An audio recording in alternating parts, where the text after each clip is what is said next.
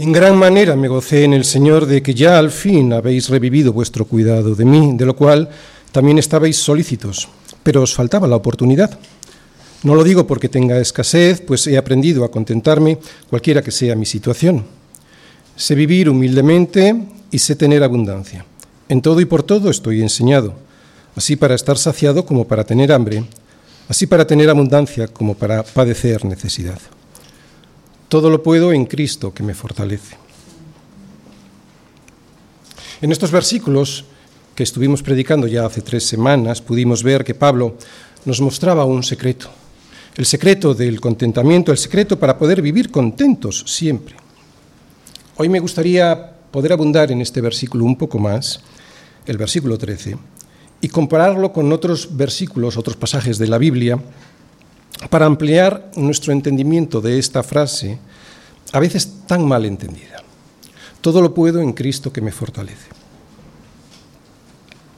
En esta vida y debido al pecado que lo ha deformado todo, Jesús nos dice que tendremos aflicción, pero Él también nos dice, confiad, yo he vencido al mundo. En este confiad, yo he vencido al mundo, y en las palabras de Pablo, todo lo puedo en Cristo que me fortalece, es donde hoy me gustaría centrarme para poder entender cómo debe ser la vida de un cristiano que salga victorioso siempre. Siempre. Incluso en momentos de necesidad, ya sea esta una necesidad económica, de salud, o simplemente una tristeza que surge de un problema y que nos mantiene fuera de juego. Recordad, en el mundo tendréis aflicción, pero confiad, yo he vencido al mundo, nos dice Jesús. Todo lo puedo en Cristo que me fortalece, nos dice Pablo. Este binomio, Cristo y yo, yo junto con Cristo, mi relación personal con el Señor es donde nos vamos a centrar para entender qué es en la práctica la vida cristiana. Alguien, un cristiano, alguien que a pesar de las dificultades de la vida puede y debe según nos enseña Pablo, salir victorioso siempre. Bien, antes haré un resumen de lo que vimos en la predicación anterior sobre este versículo 13. Un versículo que viene escrito en un contexto y del que se predica tantas veces sacado de ese contexto para que diga lo que a nosotros nos gustaría que dijese. Sabemos por todas sus cartas que Pablo siempre, y especialmente en esta carta a los filipenses, que Pablo siempre experimentó a Cristo, en cualquier circunstancia, y en cualquier lugar. Acabamos de leer que vivía feliz y con gozo en abundancia, sabía hacerlo, y que en esta abundancia él estaba agradecido. Y como sabemos, vivir en abundancia no es fácil porque uno, cuando tiene más, todavía quiere algo más. Y también sabía vivir en escasez.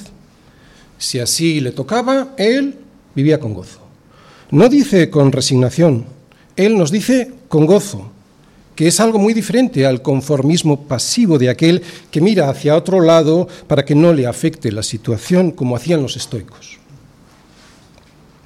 En cualquiera de los casos, ya fuera en abundancia, ya fuera en escasez, Pablo siempre sabía y buscaba, quería saber cuál era el propósito de Dios para él en esa circunstancia y así poder gozarse en ese propósito y darle la gloria a Dios por ello. Quiero repetirlo otra vez porque es fundamental.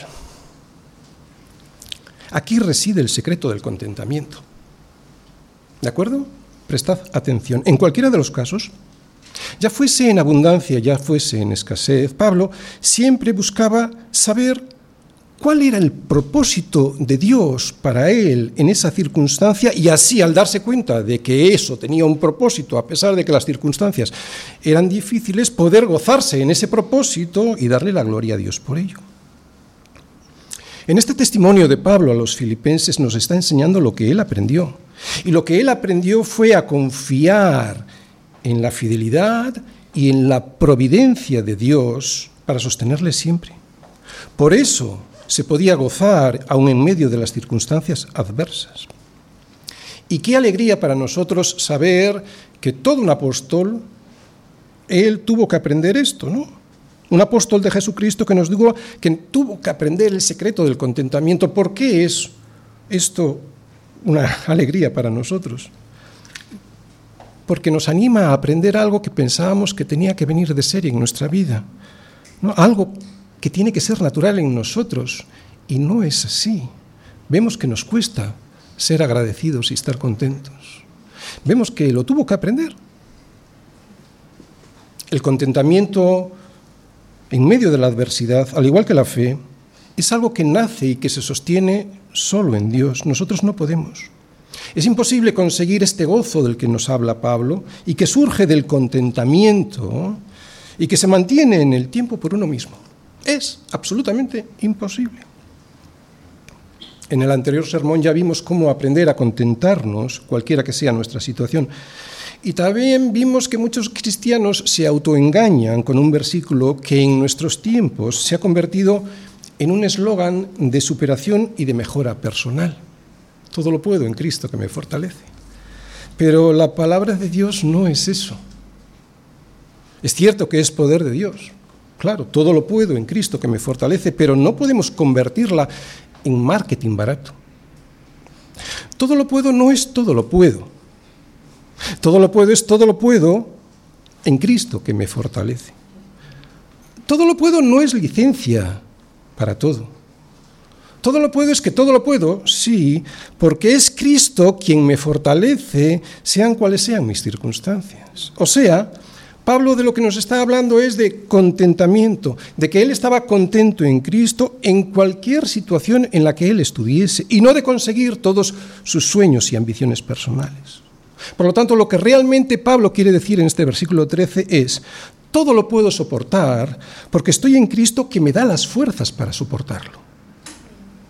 Qué diferente a lo que a veces se predica, ¿verdad? Tengo que saber que nada de lo que me ocurre es porque Dios es malo conmigo, es todo lo contrario. Tengo que saber que lo que Dios quiere siempre es algo bueno para mí. Y al saberlo, y tengo que saberlo, y luego vamos a intentar ver cómo saberlo, estar satisfecho al margen de las circunstancias que me rodean en cada situación. Circunstancias que Él sabe y que por supuesto controla. Y esto es algo que tengo que ir aprendiendo a lo largo de toda la vida. Pablo lo tuvo que ir aprendiendo. Debemos aprender a depender de Él. Debemos aprender a tener nuestro placer en Él. Nuestro placer en Él y lo que Él quiere conseguir con nosotros aquí. ¿Cuál es su propósito? Y también su propósito en la eternidad. No debemos buscar tanto las cosas de Él como a Él mismo y su propósito para nosotros. Solo así podremos decir, y de verdad, todo lo puedo en Cristo que me fortalece. ¿Hay poder en la vida cristiana? Sí, y está en Cristo. Es Él quien me fortalece. Filipenses 4:13. El tema del sermón de hoy es aprender qué es en la práctica un cristiano. Algo que pensamos que sabemos y a veces no lo sabemos. ¿Qué es en la práctica un cristiano? Claro, un cristiano que sale victorioso de las pruebas. Siempre. Y en cualquier situación en la que se encuentre. Y lo voy a exponer a través del siguiente esquema. Primera parte. Introducción, segunda parte. ¿Qué es la vida cristiana? Y el meollo de la predicación, tercera parte. ¿Cómo puedo obtener el poder de la vida cristiana? ¿De acuerdo? Primera parte, introducción. Todo lo puedo en Cristo que me fortalece. Hay días en los que yo no estoy bien de ánimo y por supuesto no creo que todo lo puedo. No siempre estoy contento ni con fuerzas para seguir con las cosas que debo hacer, con mi trabajo, con la educación de mis hijos o el servicio en la iglesia. A veces los motivos por los que no me encuentro bien los conozco. Y claro, al conocerlos puedo ponerles remedio.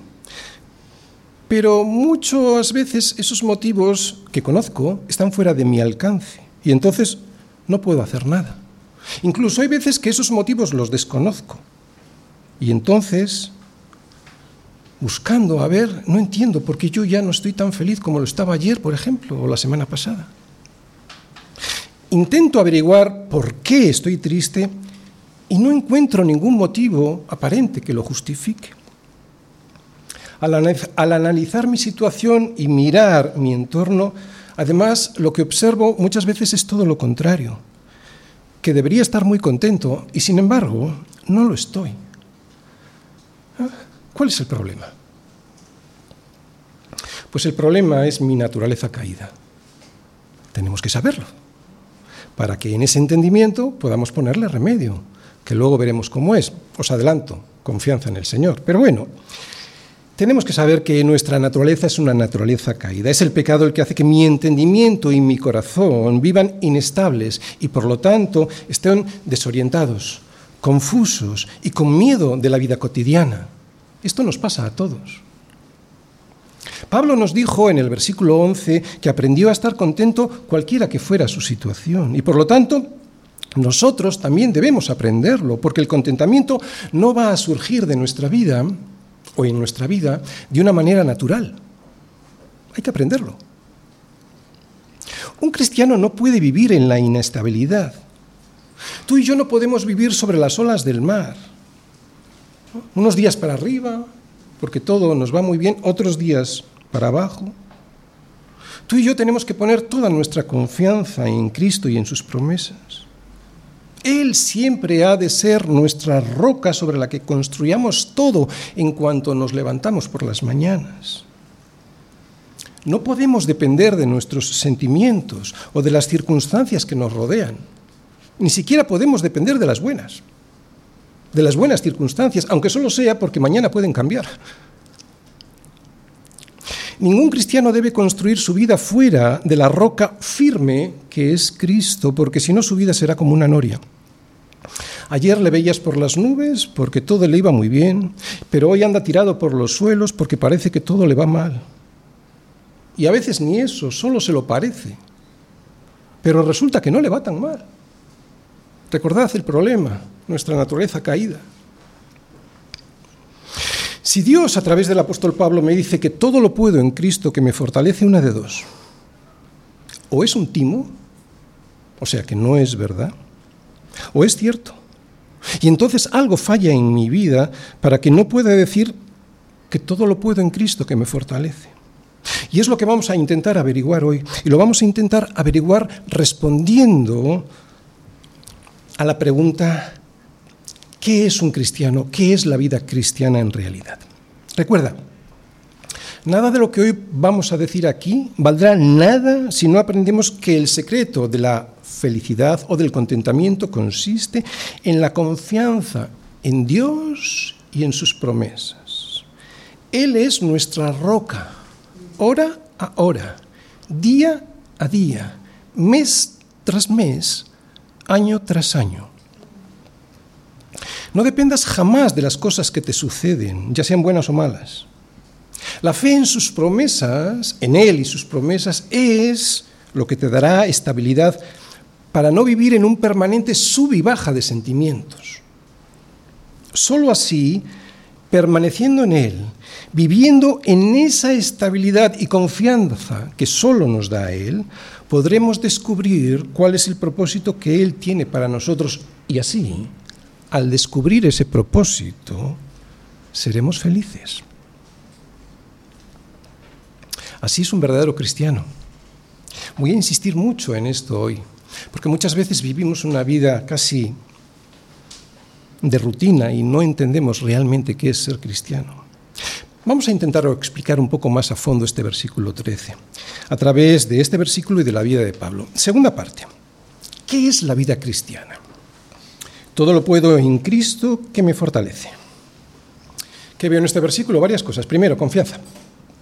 ¿Sí? ¿Vemos confianza? Yo creo que sí, ¿verdad? Recuerda que esta frase está dicha en un contexto. Pablo estaba deseando dar las gracias a los filipenses por la ofrenda recibida. Y sin ofenderle, sin ofender a los filipenses, les dice eh, que con Cristo Él tiene suficiente les agradece la ofrenda, pero dice que para él Cristo es suficiente. ¿Por qué?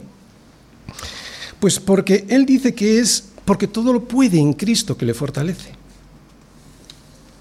Para Pablo Cristo era suficiente, él no necesitaba nada más. Pablo tenía puesta toda su confianza, estamos hablando de fe, estamos hablando de confianza, estamos preguntándonos qué es la vida cristiana, lo primero que es es fe, ¿sí o no? Fe, confianza. Para Pablo Su vida era poner toda su confianza en Cristo, pasara lo que le pasara. Así que ya tenemos lo primero. ¿Qué es la vida cristiana? Fe, confianza. Pero confianza de verdad, no solo cuando me van bien las cosas. ¿De acuerdo? Segundo, ¿qué es la vida cristiana? Humildad. Cuando alguien lee esta declaración de Pablo, todo lo puedo en Cristo que me fortalece, da la sensación de que Pablo se está jactando, y en cierta manera así es. Pero no es soberbia personal, porque en quien se gloria es en Cristo. Todo lo puedo, dice él, en apariencia de jactancia, pero inmediatamente después le imputa todo ese mérito de ese poder al Señor Jesús. Y esto es humildad. Así que el cristiano es alguien humilde, porque su gloria no está en él y en sus logros personales, sino en Cristo. Por lo tanto, la humildad es el primero de los pasos que hay que dar en la vida cristiana después de haber puesto toda nuestra confianza en el Señor Jesús. A los Gálatas se lo dice de esta manera. Lejos de mí esté gloriarme, sino en la cruz de nuestro Señor Jesucristo. Y a los corintios, defendiendo su ministerio porque estaba siendo atacado en su ministerio, les dice, mas el que se gloría, gloríese en el Señor. Bien, estamos viendo qué es la vida cristiana. Todo lo puedo en Cristo que me fortalece. De hecho, esta frase para mí resume lo que es la vida cristiana. Denota confianza, fe, lo hemos visto. Denota también humildad, no en mis logros personales, sino en Cristo. Y tercero, fortaleza. Fortaleza. Bien, aunque la vida cristiana es humildad, también es fortaleza. Es una fortaleza que se encuentra en Cristo, sí, pero fortaleza al fin y al cabo. Este es el meollo. Vamos a hablar de poder. Y en la tercera parte luego intentaremos explicar cómo poder obtener este poder que hay en Cristo para ser fuertes en cualquier situación. No lo voy a desarrollar ahora, ¿de acuerdo? Os voy a resumir lo que hemos visto hasta ahora de lo que es la vida cristiana. Es confianza, fe en Cristo y en sus promesas. Es humildad, precisamente porque ponemos nuestra confianza en Cristo y no en nuestras fuerzas ni tampoco en nuestros logros personales. Y tercero es fortaleza, algo que, como os he dicho, vamos a ver en la tercera parte del sermón. Pero también es vida. Es una vida distinta, absolutamente distinta a la que vivíamos antes. Vida. La vida cristiana no es una filosofía, tampoco es un punto de vista que tenemos, o un concepto que desarrollamos teóricamente en nuestras mentes y que después llevamos a la práctica cumpliendo una serie de normas y de requisitos. Es cierto que hay algo de eso, pero en absoluto es eso. Es muchísimo más que eso. Pablo dice que él tenía un gran poder. Era un poder que le permitía superar cualquier dificultad. Todo lo puedo, dice él, en Cristo que me fortalece. Ese poder procede de Dios mismo. Y ese poder es el que nos da una vida totalmente diferente a la de antes, porque es Cristo mismo viviendo en nosotros a través de su Espíritu Santo, el Espíritu Santo de Dios. Aunque, y quiero insistir mucho durante toda la predicación en este punto, aunque es nuestra vida Dios no nos anula, no es la misma vida que teníamos antes, pero que hemos ido mejorando nosotros gracias a ideas filosóficas o de superación personal que encontramos en las, en las escrituras. No. Esto es lo que Pablo les ha estado diciendo todo el rato a los filipenses, por eso quiero que vayáis a Filipenses 1. En el capítulo 1, en Filipenses 1.6, les dice, ya al inicio de la carta, estando persuadido de esto, que el que comenzó en vosotros la buena obra, la perfeccionará hasta el día de Jesucristo. Dice que es Dios el que está obrando en nosotros, o sea, que no es una filosofía que adoptamos e intentamos poner en práctica, es mucho más que todo eso. Es el mismo poder de Dios el que actúa en nosotros para que podamos hacer aquello para lo cual fuimos llamados. ¿Qué es a lo que fuimos llamados? A ser santos, apartados para Dios, para poder hacer su voluntad. Capítulo 2 de Filipenses, Filipenses 2, versículos 12 y 13. Al final del versículo 12 dice, Ocupaos en vuestra salvación con temor y temblor. ¿Por qué? ¿Por qué lo puedo hacer? porque Dios es el que en vosotros produce así el querer, como el hacer por su buena voluntad. Oye, ¿cómo es que podemos ocuparnos en nuestra salvación y además hacerlo con temor y temblor? Pues porque es Dios quien produce en nosotros eso. Y además nos dice que lo hace por su buena voluntad y no porque nosotros lo merezcamos. Todo lo bueno siempre procede de Dios. Hasta los incrédulos, cuando hacen el bien, lo hacen gracias a la gracia general que Dios ha derramado sobre todos los hombres para que no se destruyan. Esto es así. Todo lo bueno siempre procede de Dios. La diferencia es que tú y yo lo reconocemos y al reconocerlo le damos la gloria a Dios por ello y ellos le roban esa gloria para jactarse a sí mismos. Porque yo soy bueno, porque yo lo puedo hacer. ¿Os dais cuenta? Dios derramando de sus bendiciones sobre todo el mundo y ellos robándole la gloria a Dios, jactándose en ellos mismos. Así que cada pensamiento, cada pensamiento, cada sentimiento, cada acción que está dentro de la voluntad de Dios y que nosotros pensamos, sentimos o hacemos, es Dios mismo quien lo crea en nosotros. Es su poder, no es el nuestro. Por eso en el capítulo 3 Pablo nos dice que su máxima ambición es conocer a Cristo para poder conocer ese poder. Vamos todos al capítulo 3. Capítulo 3, versículo 10 de Filipenses. Dice, a fin de conocerle. Pablo quería conocer a Dios, a Jesucristo. ¿Por qué? Para conocer el poder de su resurrección. ¿Os dais cuenta? Aquí está la vida. Conocer a Cristo. Una relación personal con Él no es una religión, es una relación personal con Él para conocer el poder de su resurrección, que es el que nos hará fuertes en cualquier situación. En Efesios, si vamos, vemos lo mismo. En el capítulo 1, Pablo ora por ellos y le pide a Dios que los Efesios, capítulo 1, versículos 19 y 20, que los Efesios conozcan, fijaros lo que dice, la supereminente grandeza de su poder para con nosotros. ¿Quiénes somos nosotros? Los que creemos, según la operación del poder de su fuerza. ¿Cuál es ese poder de su fuerza? La cual operó en Cristo. ¿Cómo operó en Cristo? Resucitándole de entre los muertos y sentándole a su diestra en los lugares celestiales. El mismo poder que Dios Padre utilizó para levantar de los muertos a Dios Hijo es el que Él nos promete a nosotros, los que creemos, para poder superar cualquier dificultad. ¿Por qué muchas veces no aparece ese poder en nuestra vida? Si es un poder que levanta a un muerto y le da vida. Capítulo 2. Es un poder, vemos ahí, ahora en el capítulo 2, versículo 10, que nos hace nuevas criaturas. ¿Eh? Se lo dice así Pablo a los Efesios. Fijaros, somos hechura suya, creados en Cristo Jesús, creados en Cristo Jesús para buenas obras, las cuales Dios preparó de antemano para que anduviésemos en ellas. Vemos que es una vida diferente, porque somos creados de nuevo en Cristo Jesús. Y vais al capítulo 3, en el versículo 16 y 17, ya en ese capítulo vuelve a orar por ellos para que sean fortalecidos. ¿Cómo? Con poder. Siempre la vida cristiana es poder. Con poder en el hombre interior por su espíritu. Está hablando del Espíritu Santo. Para que habite Cristo por la fe en vuestros corazones. ¿Cómo es la vida cristiana? Es una vida diferente y con poder porque Cristo habita por la fe en nuestros corazones. Así que en el cristiano hay, o debiera haber, un poder que actúa en nosotros cuyo principal objetivo no es hacernos millonarios, ricos o famosos, sino en hacernos santos para la gloria de Dios.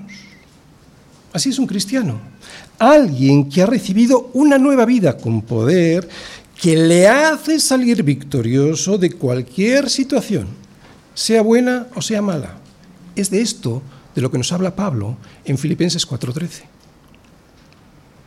Porque victorioso no significa que no vamos a padecer necesidad o sufrimiento. Lo que significa es que no serán esas dificultades las que nos dominen. Ahí está nuestra victoria. Un cristiano no es un hombre bueno, moralmente intachable, o por lo menos no es solo eso. Un cristiano es alguien que tiene vida, nada más y nada menos que la vida de Cristo mismo, y por eso tiene poder, poder para superar cualquier dificultad. Pablo no está diciendo que tiene fuerzas en sí mismo para hacer todo lo que se proponga, sino que Dios le ha capacitado para hacer ciertas cosas, cosas que están en la voluntad de Dios, pero que las puede hacer por medio de aquel que le infunde fuerzas en él, que es Cristo. Tenemos que centrar bien dónde está el poder y para qué es el poder de Dios.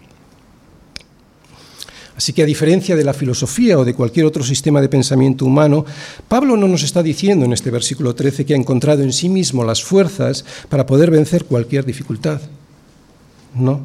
Lo que nos dice es que ha aprendido, hermanos, tenemos que aprenderlo, que ha aprendido una cosa, algo que le había dicho Cristo ya hacía tiempo. Bástate mi gracia, porque mi poder se perfecciona en la debilidad. ¿Y qué aprendió Pablo de esto que le dijo Cristo? De acuerdo, Señor, de buena gana me gloriaré más bien en mis debilidades para que así pueda reposar sobre mí tu poder. Eso es lo que quiero, nos dice Pablo. Ese poder es el que deseo, el mismo que levantó a Jesús de entre los muertos nada que ver con filosofías o con procesos de transformación a través de la superación personal.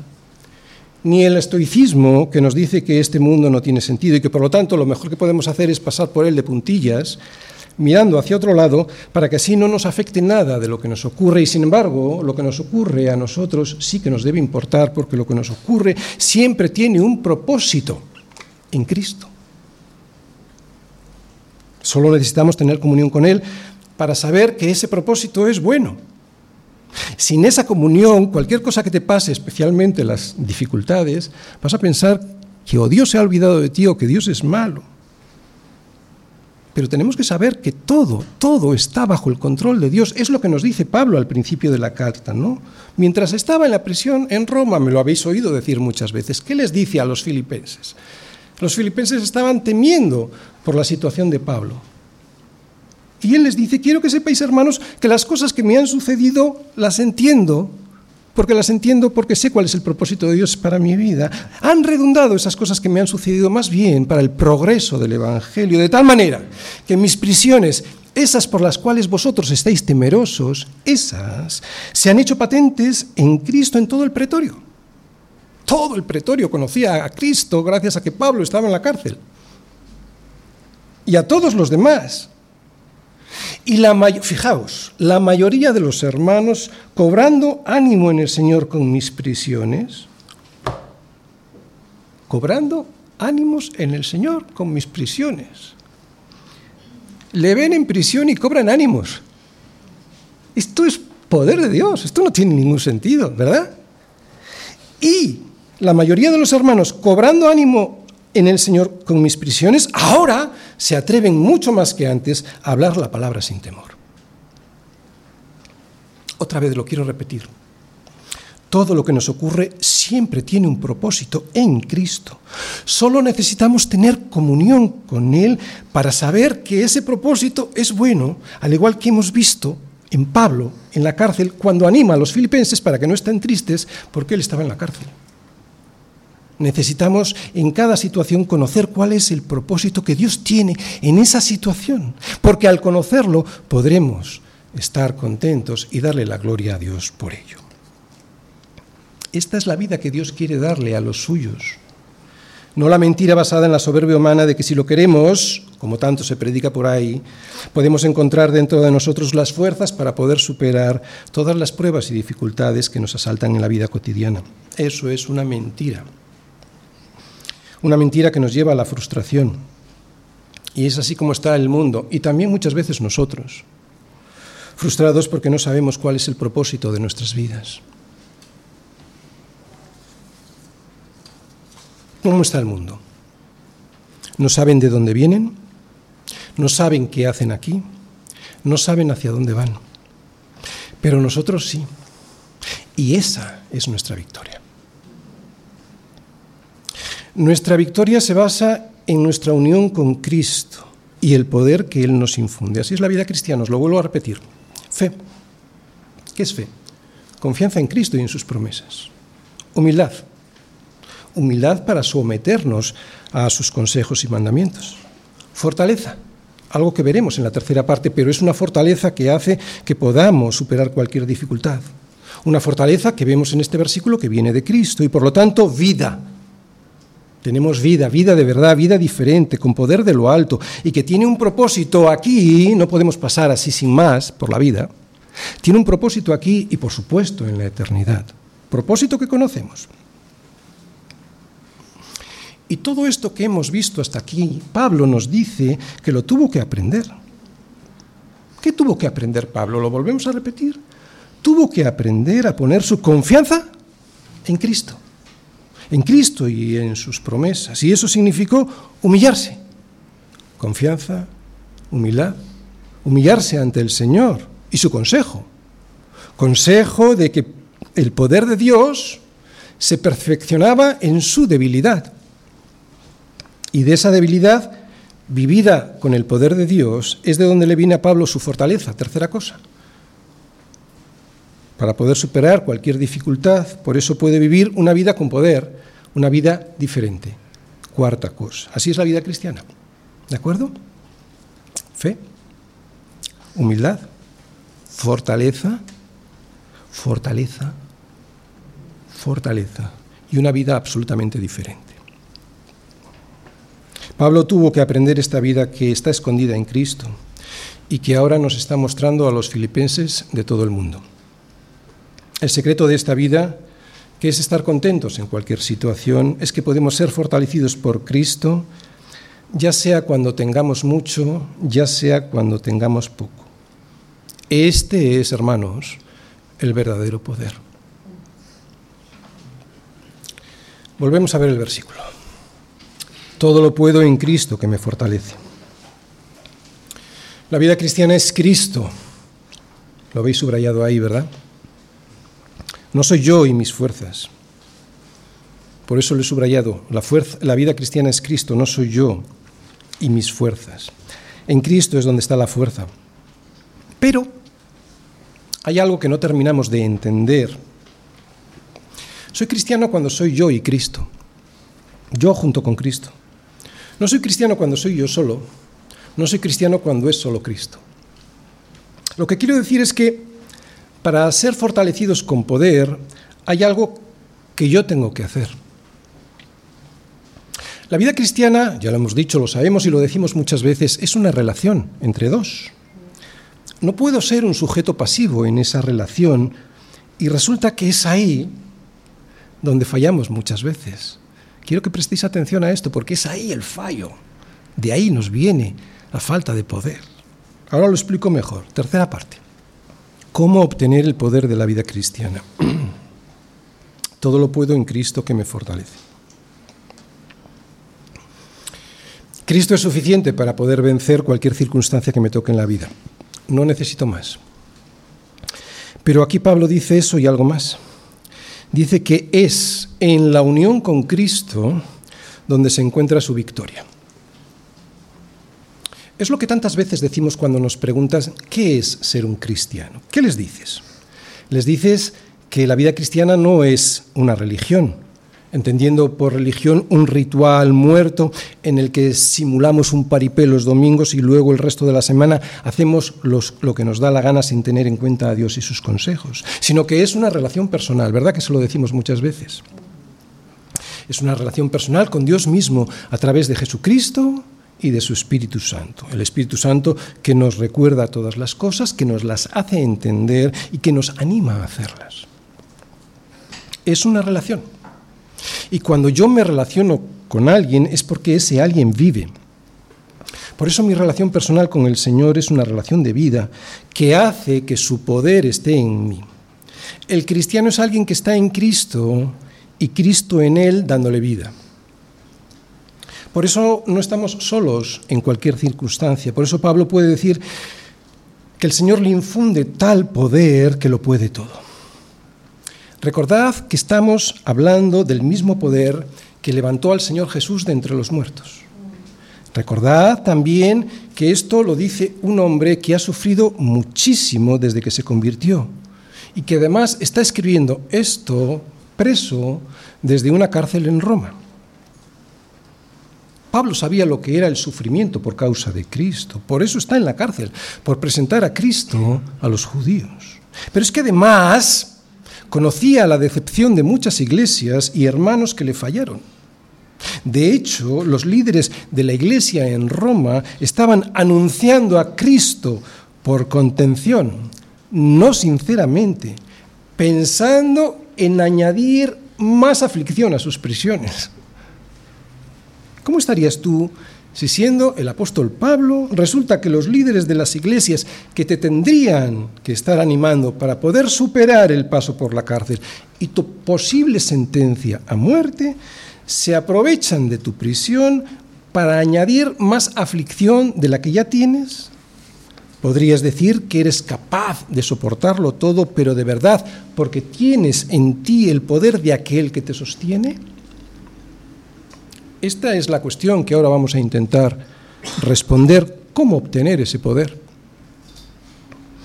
Recordad lo que hemos dicho antes y que ya todos sabemos. La vida en Cristo es una relación entre dos, ¿de acuerdo?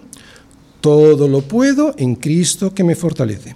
Soy cristiano cuando soy yo y Cristo. Yo junto con Cristo. No soy cristiano cuando soy yo solo, ni lo soy cuando es solo Cristo.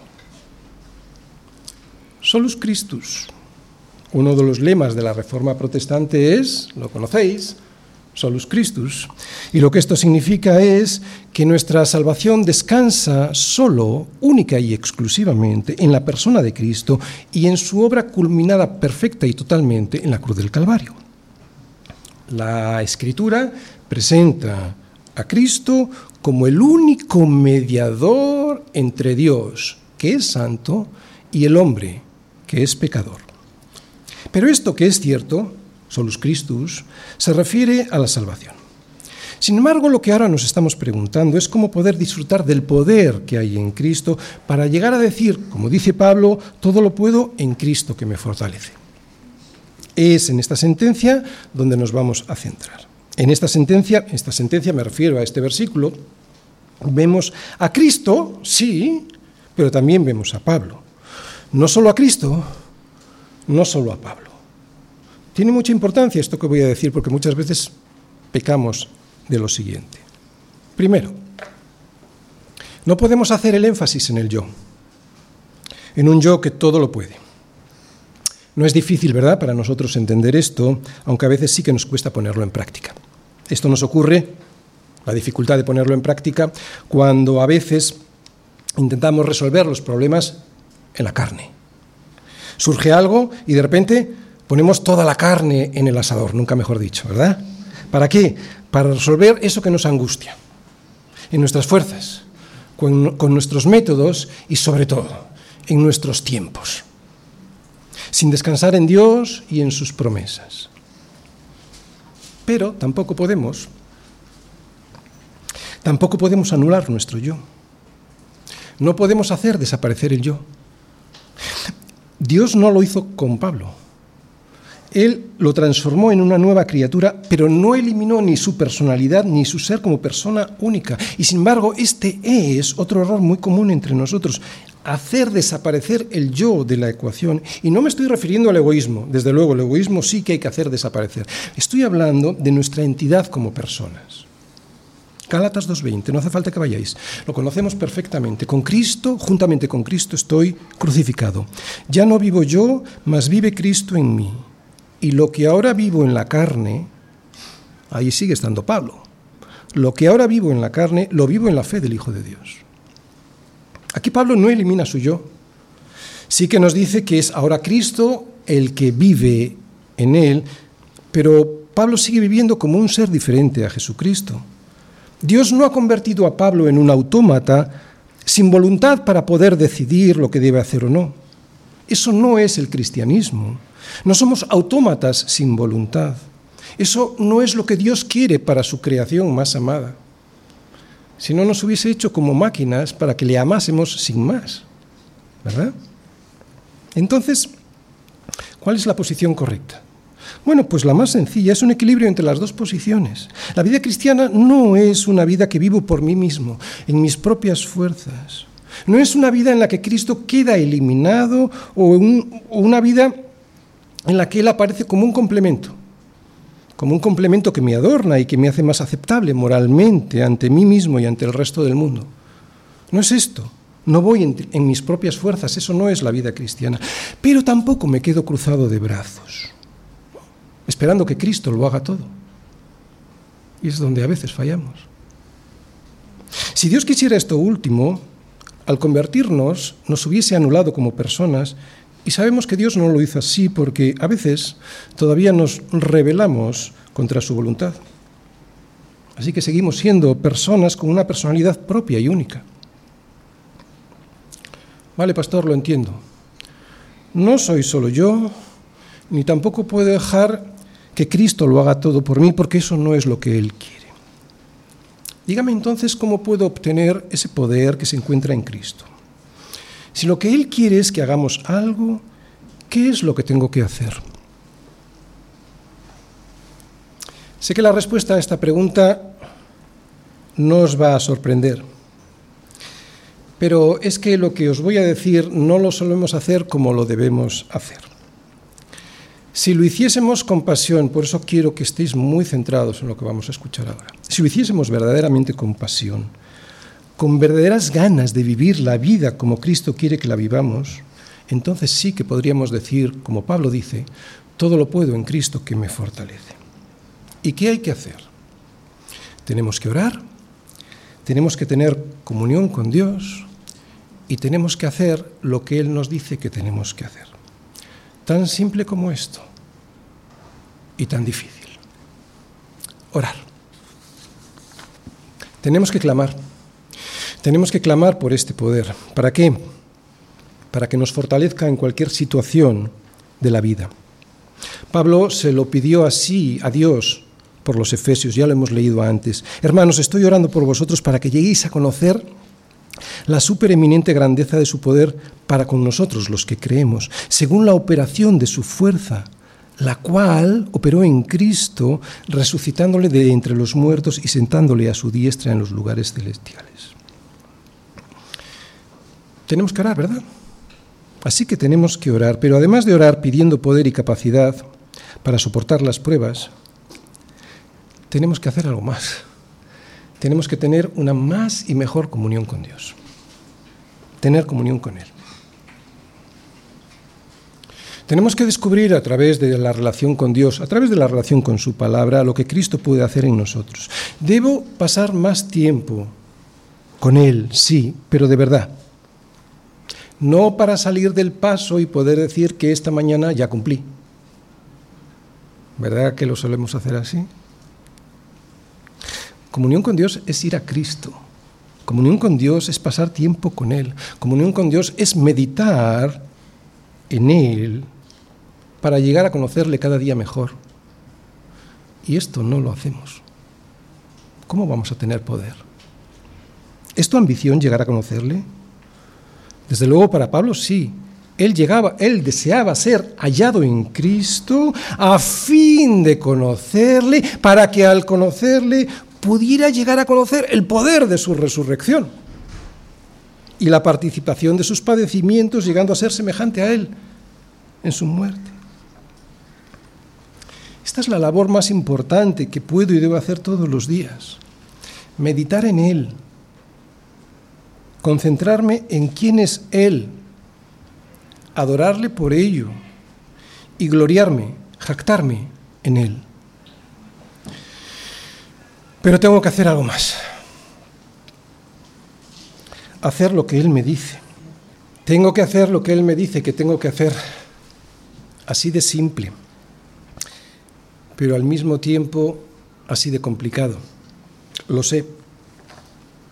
Sin desmerecer los anteriores puntos, debemos saber que es aquí donde debemos prestar más atención porque es aquí donde somos muy dados a justificar nuestras acciones y omisiones. Siempre encontramos algo que lo justifica todo. para no hacer lo que Dios dice que tenemos que hacer. Y no solo debemos hacer lo que, nos Dios, lo que el Señor nos dice que tenemos que hacer, es que además tenemos que huir de los sitios en donde no debemos estar. Muchos de ellos no tienen por qué ser lugares contraindicados para nosotros, pero tenemos que conocernos. Tenemos que conocernos y saber que aunque todo me es lícito, no todo me conviene. Que aunque todo me es lícito, no todo me edifica. Es muy importante hacer lo que tenemos que hacer porque en la vida cristiana no hay atajos.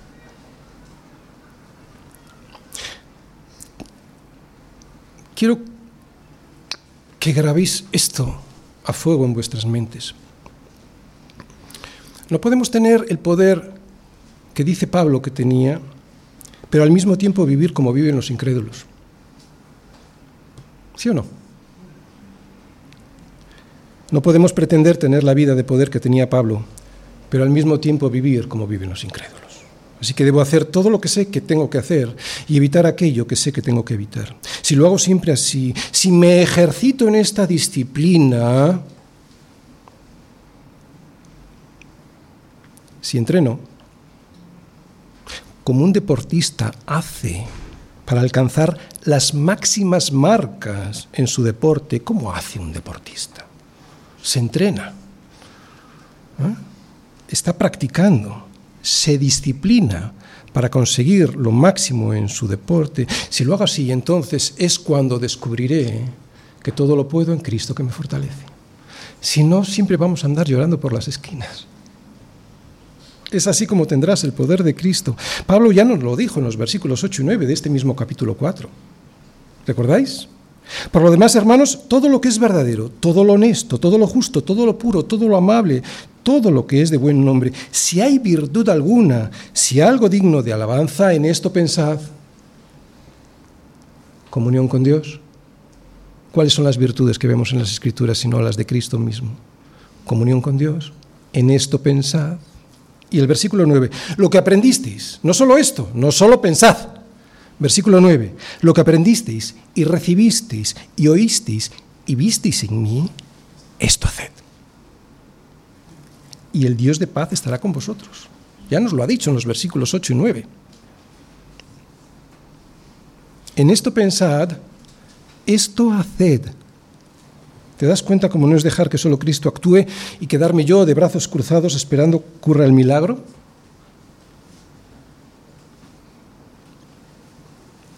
Debo meditar en lo que Él me dice. Meditar. Debo hacer lo que Él me dice que tengo que hacer y debo orar en todo tiempo. No es difícil, pero tampoco es fácil. Por eso muchas veces no podemos decir, como decía Pablo, todo lo puedo en Cristo que me fortalece. La solución. La solución a esta dificultad consiste en practicarlo, acabo de decir, en entrenar con mi relación con el Señor. Él es la sangre que nos infunde vida. Él es el bástate mi gracia de 2 de Corintios 12, 9. Y el resultado de ese bástate mi gracia de 2 de Corintios 12, 9 corriendo por mis venas es que cuando soy débil, entonces soy fuerte. Otra vez.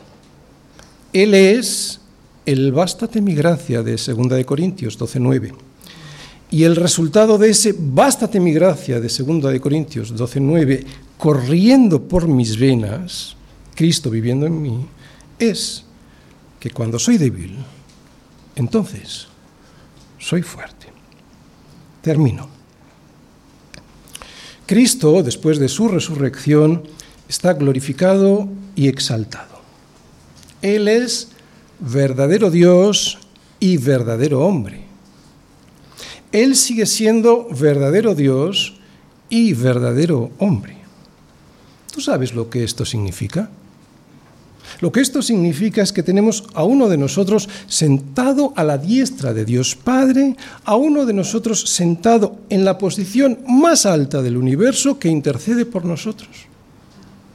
Que tenemos a uno de nosotros que nos comprende y que sabe que somos polvo. Significa que tenemos un mediador, el único mediador que existe entre Dios y los hombres, Jesucristo hombre.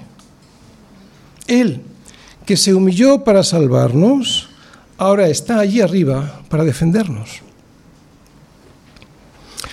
Saber esto nos debería animar a todos nosotros a hacer lo que Él nos dice que tenemos que hacer para poder tener ese poder que decía Pablo que tenía.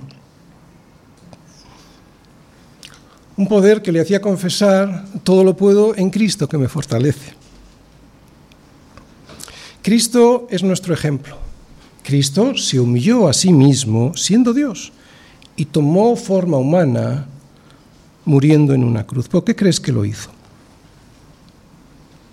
La mayoría diría que es porque nos amaba, pero Cristo no lo hizo por eso.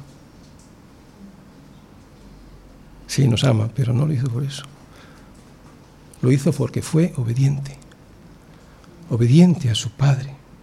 Fue la obediencia a su Padre que nos amó tanto, que tomó la decisión desde antes de la fundación del mundo de salvarnos por medio del sacrificio de su Hijo Jesucristo. Fue la obediencia del Señor la que le llevó a morir por ti en una cruz para salvarte de pasar por ese trance y perder así para siempre la posibilidad de tener y vivir la gloria junto a Él.